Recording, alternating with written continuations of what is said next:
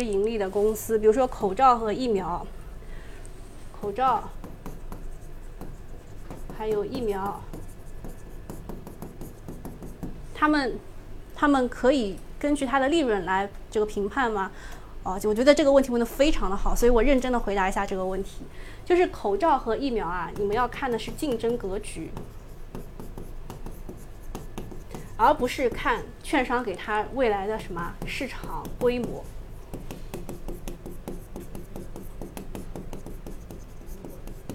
我来解释一下我刚刚说的这句话。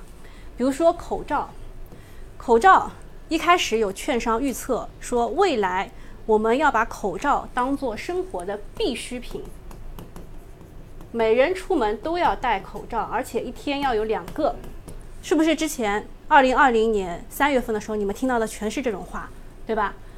生活必需品，每人出来要两个。确实，我们现在每天出门都戴口罩啊，就是进地铁你不戴口罩不让进的啊，对吧？所以这句话没有错，但它错在哪里了呢？它没有预估到它的市场竞争格局。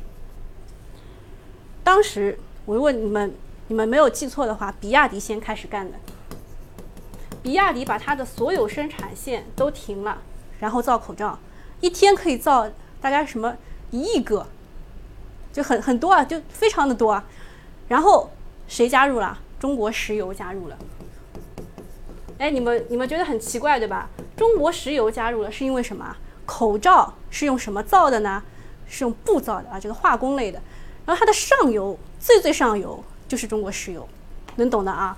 所以比亚迪和中国石油一加入。它的竞争格局就改变了，就是口罩未来会怎么样？未来会供大于求，未来会供大于求，所以它即使成为了必需品，你也赚不到什么钱，懂吗？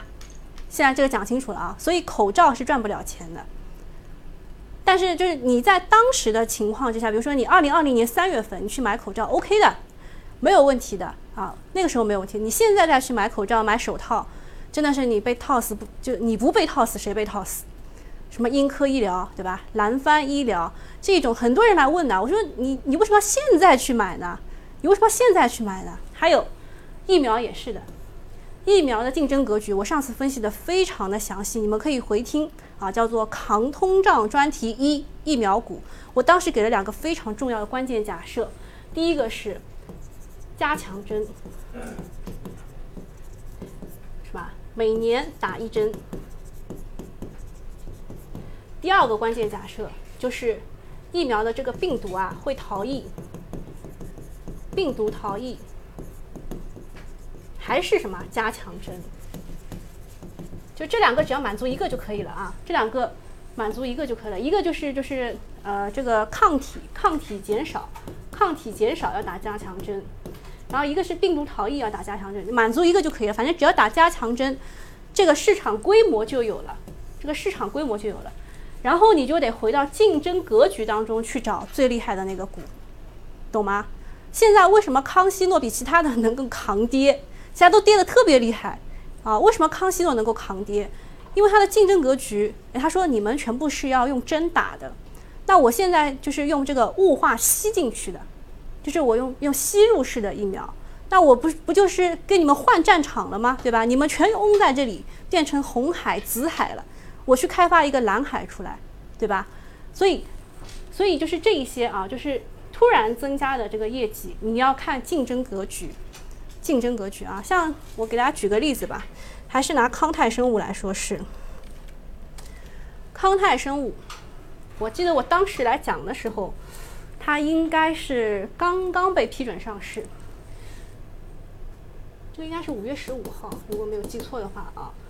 然后它被批准上市是六月一号，你看啊，五月十五号这个是消息发布，立刻就到顶了，炒到顶了，因为它这一波上涨是什么？炒的是预期，然后利好出尽。是利空，它就往下跌了，它就往下跌了。然后在六月一号之前，有人还以为它能够什么搏一个龙龙回头，所以有人买了。但是六月一号你看就直接这样跌下来了。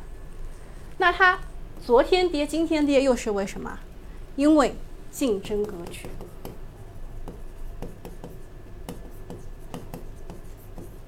还是这几个字啊，竞争格局，就是给它的批号啊，一点都不多，就是它能够有一亿剂的产量，一亿剂每年啊一年的产量，但是给它批的并不多。比如说它因为现在是三期临床还没有就是没有做完嘛，三期临床没有做完，然后其他的像国国药，国药旗下有三家公司啊。